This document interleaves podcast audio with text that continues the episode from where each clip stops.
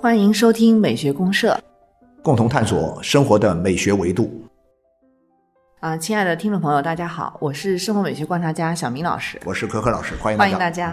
可可老师，因为您看到了冬天之后啊，啊，你有没有发现一个很奇怪的现象，就是很多北方的人他到南方来。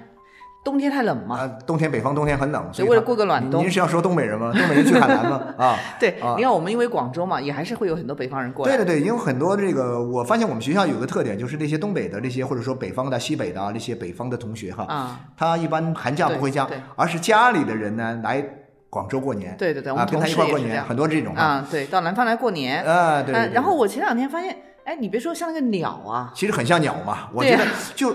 有很多的人已经有一种什么，就是候鸟式的生活方式，候鸟式的啊，像候鸟一样的生活方式。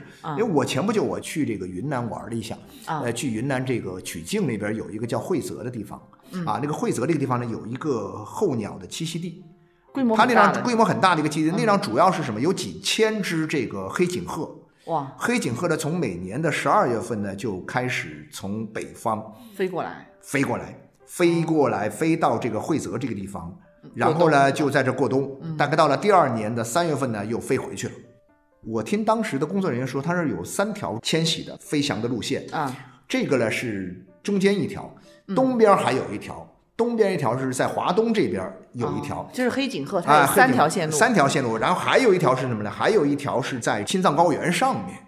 就是在很高的高山上面，能够飞越海拔几千米的这个高原。它是往高山上去飞，还是？它是飞越高山，然后呢，飞到什么呢？飞到西藏的某一个地方啊，啊，就是日喀则这一带的地方，在那儿来越冬。所以它基本上飞越了，就是我们讲唐古拉山呢，这种大概有八千米以上的这个高峰，就是这个对对对对，鸟儿飞越高峰啊！哎哇，这个想起这个，我看着他们给我放的一些视频，觉得非常壮观。因为这些鸟从不同的地方飞过来，从北方的不同地方，啊，有的稍微近点的是从什么呢？从这个红原那边，从这个就是诺尔盖草原那边飞过来，有的甚至是从这个内蒙古那边飞过来，嗯，就是一天它要飞这个几百公里。对对对，然后中间会有一个停留，完了是吃点东西，喝点东西，然后是再一起再飞，哇，基本上是一气呵成，飞向南方，飞向温暖的地方。啊，这个想想很是让人激动。对，但是我经常会想到人呢，人也一样的人。我们讲了，现在很多人已经开始有一种候鸟式的生活方式。对，人也像鸟儿一样，就是鸟儿为什么要飞越高山？鸟儿为什么？因为他们。嗯，热爱自由，或者说他们选择了一种他们的方式去应对他们的生活环境。嗯嗯，这种方式应对的方式，我觉得其实会总让人想起，为什么总让人想起自由呢？我觉得说鸟儿本身就让人感觉是自由的象征，就是。自由的飞翔嘛，哈，对对对，就是云鸟，嗯。啊，但云没有意图，没有意志，对吧？云是呃，当然我们也不知道云哈，对，但是总感觉到，说不定也有想法，但是总体上感觉云是没有生命意志的嘛，呃，但是鸟有生命意志，它们的生命意志表现在它们的迁徙这方面呢，其实更多的传递出来的一种跟自由有关的一种想象啊，一种理解。我们聊聊自由，咱们聊聊自由吧，借着这个东西来聊聊自由，好吧？对，一直没聊过自由，呃，没聊过自由哈。对对对，社会主义核心价值观里面有自由，我觉得我们好好学习社会主义核心价值观里也得好好聊聊关于自由的这个概念。自由之美，它到底是一种怎样？是是什么样的美啊？自由之美是一种什么样的体验？对，是一种什么样的体验？那这个音乐啊，音乐音乐，我们来听这个谁？贝多芬一首，我认为是最接近自由这个命题的啊。一部交响曲就是第七交响曲。哦，第七交响曲啊，对，贝多芬的这首交响曲呢，大概是在一八一二年左右创作的一部交响曲。呃，这部交响曲呢，在跟他的很多作品都不一样，他的作品都有一些名字，比如说田园交响曲啊、命运交响曲啊、英雄交响曲啊，或者说这个合唱交响曲啊，都会有一些名字，但这个是没名字的。但这个呢，没有名字的这部交响曲呢，那个好像跟舞蹈有关。对，因为瓦格纳说它是一个这个最具有舞蹈之美的这么舞蹈的神话，评价对舞蹈的神话。那舞蹈在很多的艺术当中也给我们一种什么感觉呢？我觉得就是很自由的感觉。自由。虽然声音歌唱也是这种感觉，呃，然后呢，其他的这些都有，但是呢，它是一个可见的自由。嗯，看见一个人的身体。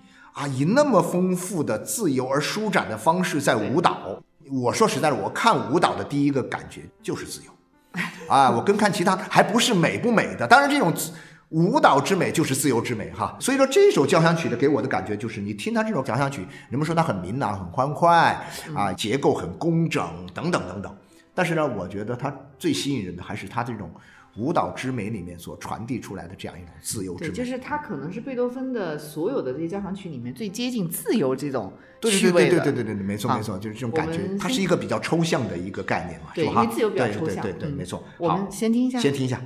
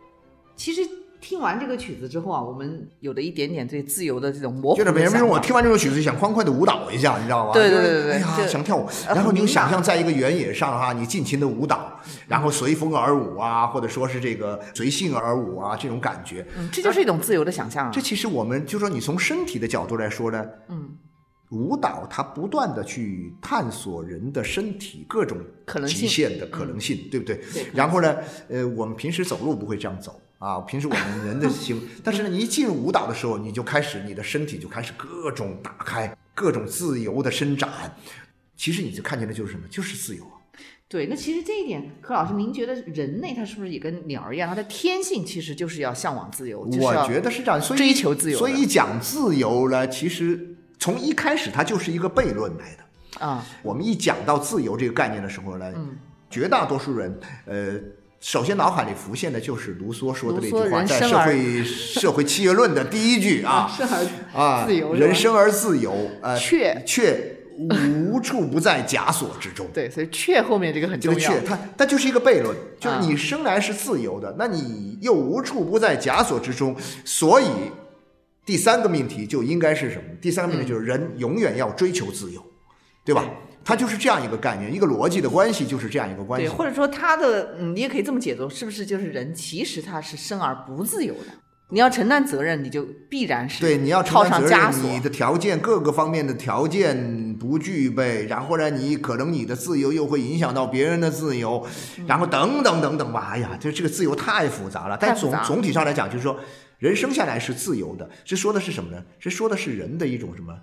天赋人权一样的概念，就是我们讲的，就是人生下来应该是自由的，但是呢，又会遇到种种的条件的限制，你又被绑在枷锁里面。嗯嗯嗯。但人既然你应该是自由的，那我肯定就要想办法冲破各种枷锁，追求去追求自由。啊所以这三个命题其实是一个啊，是一体化的。所以每个人你要说自由这个问题的话，大家都会觉得啊，那我们肯定是渴望自由、热爱自由的。哎没错但是村上春树也说过一句话，就是实际上呢，我们以为我们热爱的和追求的是自由，但那是幻想，是假象。啊啊实际上人们不喜欢自由。这就是海边的卡夫卡上说过这就是另外一个概念，那就相当于什么？他说人类不喜欢自由，就相当于那个弗洛姆写的这本书啊，逃避逃避自由，对吧人类也会逃避自由。我认为它是一种张力。你去追求一样东西的时候，但有的时候呢，又会要放弃一些东西，因为放弃一些东西呢，又是为了追求更多的东西。嗯但更多的东西到了之后呢，你又要舍弃一些东西，这实际上是一个钟摆状态。平衡啊，他在这个钟摆当中获得一种平衡。所以说，一方面人生而是自由的，但同时另一方面人又有的时候又会很害怕自由。对，因为自由它实际上是与责任同在的。对，有责任同在，与你的牺牲同在，与你的付出同在，等等等等这一切东西。所以我们经常会想到像鸟这种东西，鸟这种东西，我们讲那鸟和人一样吧，哈，呃，是生而自由的，但是它也无处不在枷锁之中。比如说，你设想它的这个枷锁，嗯，它的这个生活环境就是它的一个枷锁。那个枷锁呢，比如说气候，到了冬天那么一冷呢，它在那儿待不下去了。嗯，它你要是强行在那待着，你就得死。嗯，所以它就必须要走，他要去追求这个自由。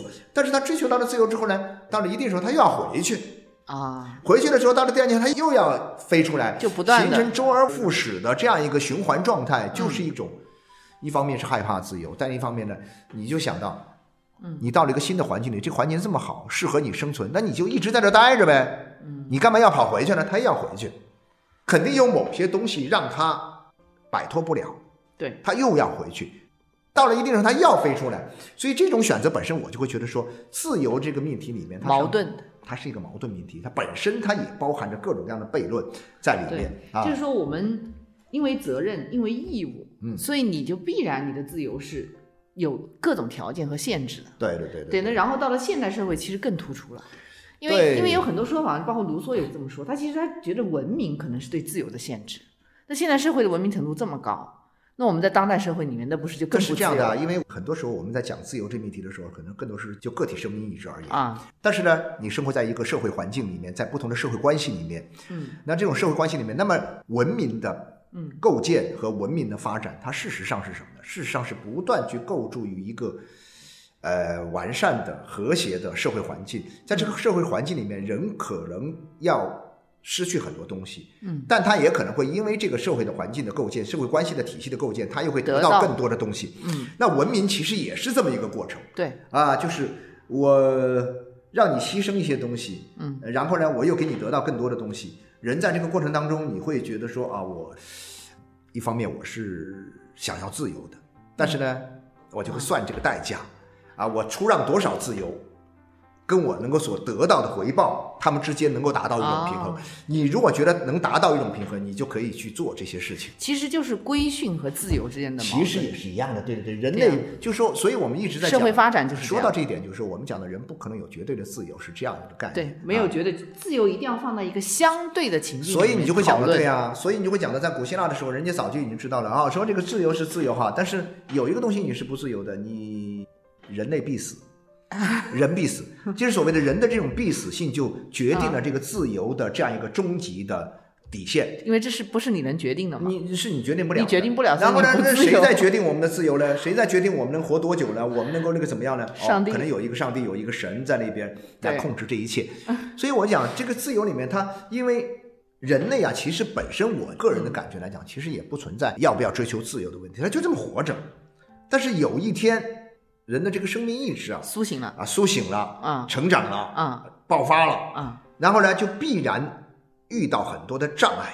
对，这个时候，当各种障碍来的时候，他就要考虑我个体的生命和这个外部世界的各种各样的障碍和矛盾冲突之间，嗯我们之间是一种什么样的一种关系？啊，这就是追求自由的一个，状态。追求自由就开始了啊。然后呢，各种各样的关于自由的理论，各种各样自由的学说，自由的这样一种设计也就出来了这。就出来了。比如说像我们可以稍微的讲几个比较有趣的哈，啊比如说像这个偏古典的，像康德的，对对对，他就说自律即自由。对，来强调一种自律。对，所以你在这种追求自由的过程中，你首先要先把社会规训的这些东西做好。对对对对对。你反过身来，你就觉得你其实你相对状态下，你也是自由的。对对对，没错，就是所谓的这个自律，因为现在讲的最多的就是什么呢？讲的最多的就是这种自由及自律。对。那强调的是什么呢？强调的就是在这个自由的过程当中，你。自由不是没有边界的，不是无条件的。你只有在这个条件内，就我们经常讲的带着镣铐跳舞。对，是在这样一个限定之下，你不可能因为你要强调一种自由的理念，而把一切的规训的东西、一切的约束的东西、一切外在的东西全部都打破掉。对，这是不可能的。因为如果说你说你真的到了那种状态的时候呢，你自由就没意义了。对，而且你也会很恐慌。啊，你觉得很慌，所以才会有弗洛姆说的这个逃避逃避自由，他一定要逃避自由。逃避自由是什么呢？就是当你不断的追求到了自由的时候，你突然觉得天哪！有一种什么感觉呢？就我想象那种极致，可能是一种什么状态呢？好家伙，独孤求败了，你已经打遍天下无敌手了哈，你没有任何人能够干掉你的时候，你怎么办？你觉得好麻烦？哎呦天哪！就没有任何约束了吗？没有任何约束了，你已经可以征服一切的时候，你觉得那个是自由吗？你突然觉得说天哪，不自由，它会有很大的代价。没错，没错。所以说，这个时候你讲，因为它首先是相对一个外部的条件而设定的一个概念，就是说我们人生下来其实无所谓自由不自由。嗯。但是当你的自由意志在你的这个苏醒勃发的这个生长的过程当中，嗯，你遇到了障碍的时候，这个时候你才会要讲自由。对。所以啊，在这个意义上讲呢，就是说。自由及自律的这个观点呢，其实是让我们明确了这样一个基本的关系。其实还是一个非常重要的一个理论，非常重要，非常就奠定了自由主义的一个基础。我们经常讲到，就是很多人以为自由是这个可以为所欲为的，就干自己所有所有想干的事儿，这肯定是干自己所有想干的事儿，你想干嘛就干嘛。这我觉得这个其实是对自由的一种非常肤浅的一种理解啊。这种理解呢，它更多的是一种像动物本能一样。嗯，生物性的东西啊，生物性的东西，你想干嘛？但是呢，你干不了，干不了，你就你比如说那些动物想吃东西，但是有些东西你要吃不了就被别人吃了。嗯嗯。然后呢，你这个过程当中，如果说你想干嘛就干嘛的时候，他所获得的这种其实。它实际上是没有意义的，因为那是本能的东西嘛，它不是属于你在人和这个世界的关系当中所建构起来的一个意义和价值。所以我们讲到这个自由这东西呢，对，您您讲的时候，我想到那个柏林的这个，他把自由还是做了一个划分啊，这个划分它很有，就跟康德说的这种自由及自律的这种观念呢，是也是影响非常大的，非常大。它是消极自由和两种自由概念嘛，所以您刚才讲的这种就是我想干什么就干什么。这其实就是一种我们通常讲的并不存在的无意义的这种所谓的积极的自由。我一直认为，这种所谓的积极自由呢，可能是不存在的，因为这种积极的自由最终是毁掉自由，破坏性极强。对它看上去你追求到了自由，但是你追求的自由时候呢，你最后你把自由给毁掉了。对，所以呢，这种过于积极的自由呢，它一定，比如说在很多的社会层面上，它会导致类似于像那种希特勒的那种集权，对对对啊，那种集权统治啊，那种积极的自由，它可以通过一切的方式试图去做到。让自己想干嘛就干嘛的那种状态，就是打着自由的名义啊去。做实际上最终可能是毁掉自由的。他实际上是不是毁了别人，是毁了自由。我觉得是毁了自由本身。所以说他最后会变成集权，他就是这个样子。对，这柏林也是这个观点。对对对。所以他们可能会更倾向于说，啊，我们要追求的也许是一种消极的自由。消极的，我其实特别喜欢这种所谓的消极自由的概念哈。消极自由呢，就是说你确定了有一个前提，就是自由即自律。当你意识到了自由即自律的情况之下，嗯，有些事情我做不了的事，我就不做了。那消极自由是不是就不做什么的自由嘞？呃，就是其实某种意义上更相当于不做什么的自由，呃，就相当于当你无无法爱的时候，我就说我有不爱的自由啊。当你不占有一个事物的时候，我有放弃的自由啊。呃，那我觉得这种自由，它有时候它更高级吧。有时候它，你知道吗？就是说我有时候经常会想设想一些，有人说在爱情里面没有自由，因为在爱情里面你总想去占有对方，总想去，它也是一种规训嘛。啊，对对对，但是呢，你。就那个人呐，你总想去占有他，你总想去驯服他，我驯服你，但是呢，对方也想驯服你啊，你怎么办呢？他其实是博弈，所以在这个意义上讲呢，就是说他双方的一个博弈，最后呢，你你会很痛苦，嗯，很痛苦的时候呢，你你有时候你说，哎呀，你就觉得爱情很很幻灭，它没有自由，但其实爱情的自由，它其实是你放弃了这样一种对某些呃我们说的这种。过于基于自我去征服对方、战胜对方啊，去规训对方的这样一种意图，我觉得你放弃了这些东西之后，你可能会获得真正的爱情。啊，可能是这样，反而没有这个矛盾呢。你不要让别人去迁就你、适合你、迎合你啊，然后呢，你又不肯去迎合别人，不肯去让渡一些自己的这个权利啊，或者说甚至是某些利益，那么这样的话可能就会谈崩掉，就谈不下去的。其实我的感觉呢，在消极自由和积极自由这个问题上，它有很多就是嗯立足点啊，比如消极自由，它更多的是立足于个体。对对对对，立足于个体。就比如说这个事情，我从我的个体出发，对对啊，那我就是说。我也从你的个体出发，我也尊重你的个体，对吧？我们都是不同的个体。对。那这种出发的自由呢，它是一个相对来讲呢，就是不像积极自由这种，就是好像我要征服你，我要征服他，我征服全世界。我就会感觉到是什么呢？这个积极的自由，就我设想一下这些鸟吧，哈，它要是想获得一种积极的自由，他得怎么干？天那么冷了，我在这待不下去了，我就赶紧筑巢啊，我就赶紧生火呀，我要跟这个严酷的这个自然环境做斗争啊。但是你设想他能斗得了吗？他肯定就失败了。所以说。我干脆我就消极自由，我选一个，走，我走啊，我自己离开，我到一个这个我认为可以那什么的地方去，我不跟你正面。我们经常一词儿叫什么硬刚啊，我不跟你正面硬刚，我躲还不行，我躲还不行吗？对呀，这是消极自由。我特别喜欢鸟这种态度哈，你看上去它这么自由的，然后呢，它它事实上人鸟极聪明。啊，是吧？我认为他达的是那种，哎呀，极高的，他具有神性的东西在里面。他趋利避害的能力挺强。对，那 我绕着走还不行吗？我绕开，你就包括他这个飞翔，他这个很多时候他那个飞直线呐，怎么样绕弯儿，怎么样飞直线，他都有很清晰的这种路径。但是呢，他那个大的原则、大的方向是非常清楚的。这天待不住了，这天不行了，环境恶劣了，我就走。啊，到时候天气好了，我再回来。啊，我这是我的地盘我还得回来。是吧？我不会说我的最后落得个丧家犬一样，我就连我的地盘都没了。我不停的到处去找新的地盘，所以我觉得这个挺好的呀。我觉得这个人类从他这学到很多东西。我跟你硬来什么呀？你让我这么着，我能干我就干，能战胜你我就战胜你，能跟你对着来就对着来，对不来战胜不了你，打不过你我还不会跑吗？我觉得就是这样。我选择一种，就这里面它包含着人的一种选择的一种可能性在里面。自由主要是对选择而言的，对对选择，就是对选择而言。其实我觉得它这种消极自由里面，它其实有一种观点呢，就是它是改变不了外在的东西。我改变自己嘛，改变自己。我就想一个很好玩的事儿，以前我上课的时候啊，很多年前，我那时候登上讲台没多久，嗯。学生老是不停的，总有人要说话，我就特别烦啊！我上课堂上有人说话啊，课堂上有人说话，然后我就各种办法去管他们，各种办法就强迫他们，想尽各种招数去限制他们啊，管不了。哎，我气得要死，他们要跟自由反抗，失败呀，很失败呀！我就，然后呢，后来人家岁数大了一点哈，后来也想明白了，哎呀，算了，不跟他计较了。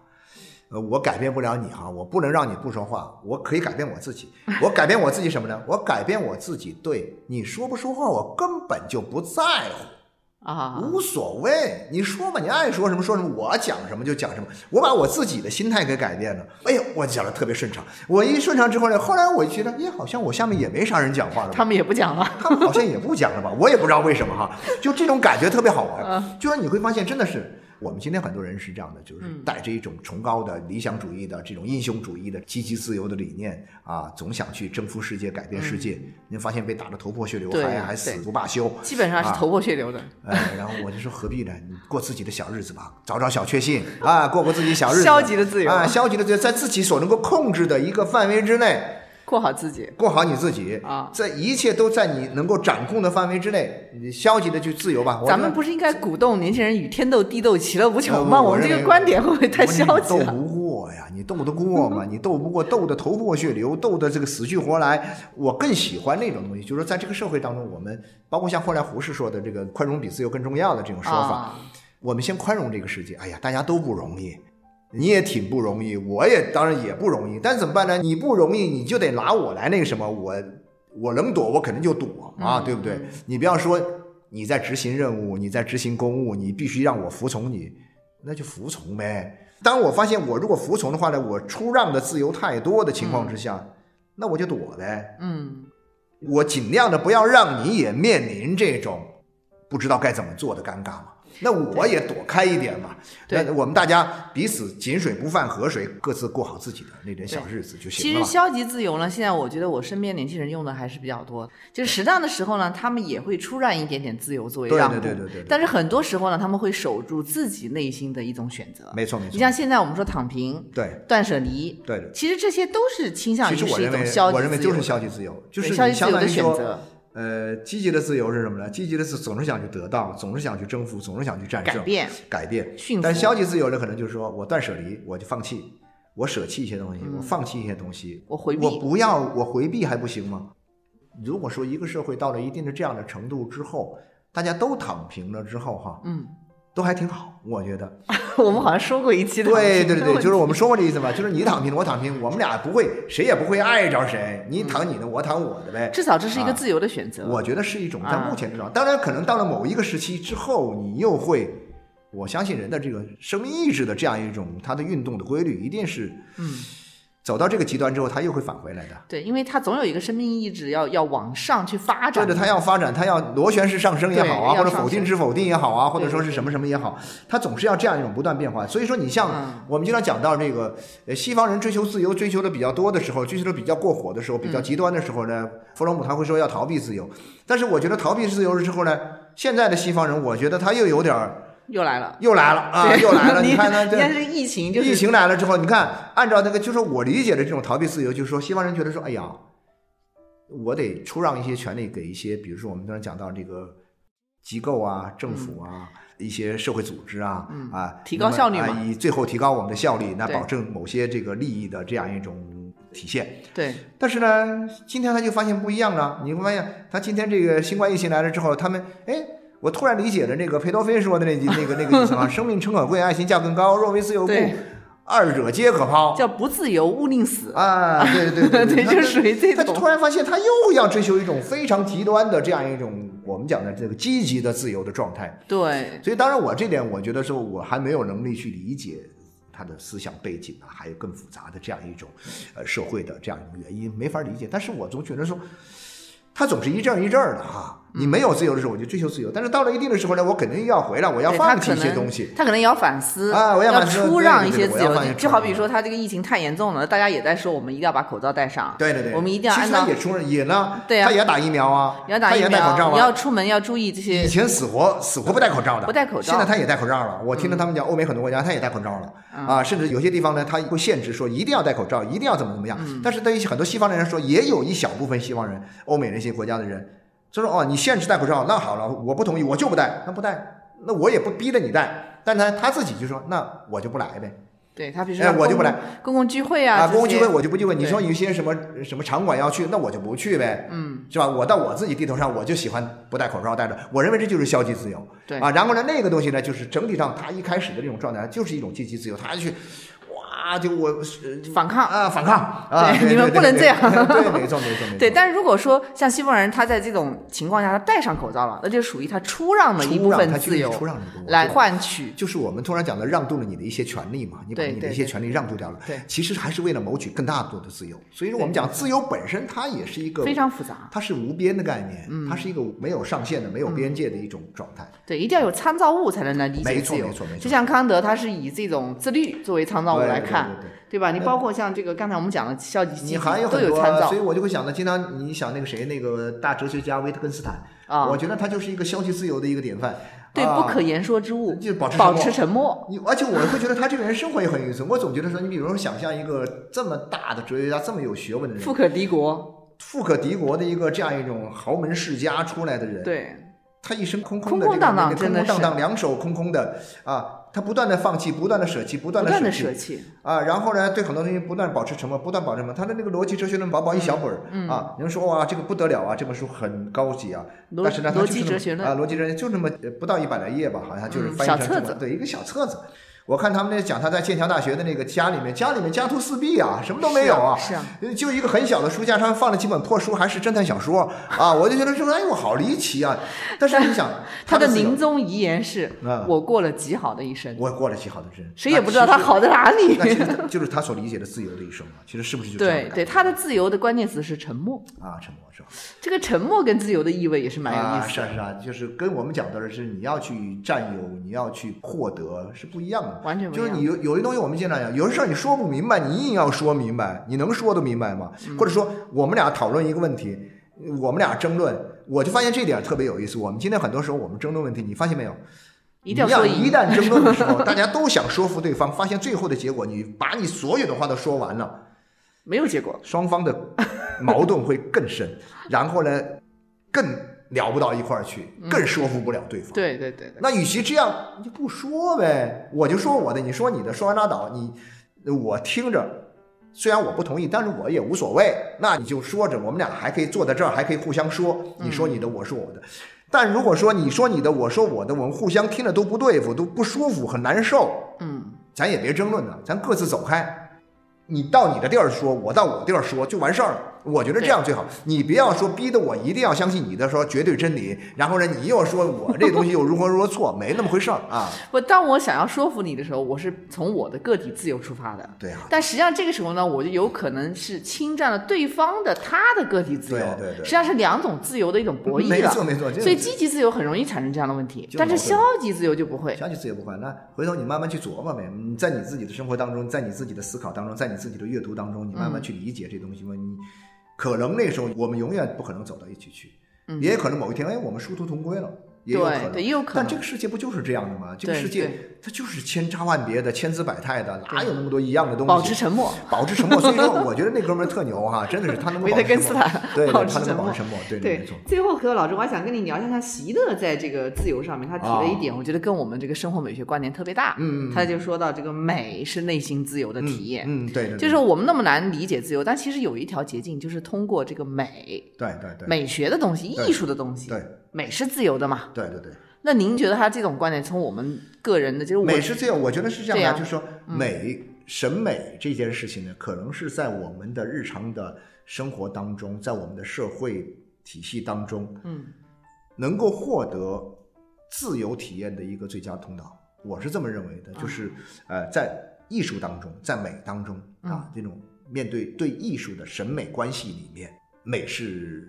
它最容易呈现出来，最容易让人有一种自由体验的这种感觉的东西，就是说，好像我记得我们上回在聊那个李泽厚先生那个那期话题的时候，也聊到过这个关于美的定义的时候，对，而且聊到那个高尔泰关于美的定义，就是美是自由的象征，对，美是自由的，好，特别喜欢这个定义，因为这种东西我会感觉到，其实人类的一切追求都是在不断的冲破各种各样的障碍，嗯，呃，枷锁牢笼，对对，就像。我们以前学这个辩证唯物主义的时候说的那种，就是从必然王国走向自由王国。这个必然王国是为什么叫必然王？必然王国就是你有各种各样的限制嘛，对，有各种各样的枷锁，有各种各样的东西。而且越文明，枷锁越多。对对对对对，是这样的。然后呢？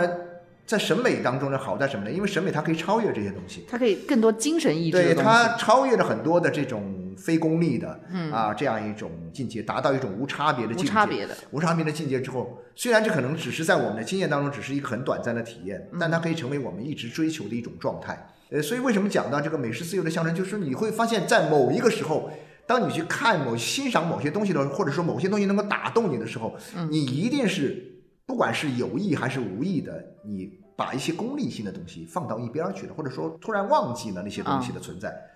我经常说我爸，我爸是学水利的，你知道吧？哦哦哦。他对于这个中国的大山大河，特别是大河，他都跑过了。嗯。他跑过这些大河之后，我有时候跟他谈谈这个美的这种关于大江大河的长江之美哈。比如说我以前跟他聊这个八十年代的时候跟他聊那个。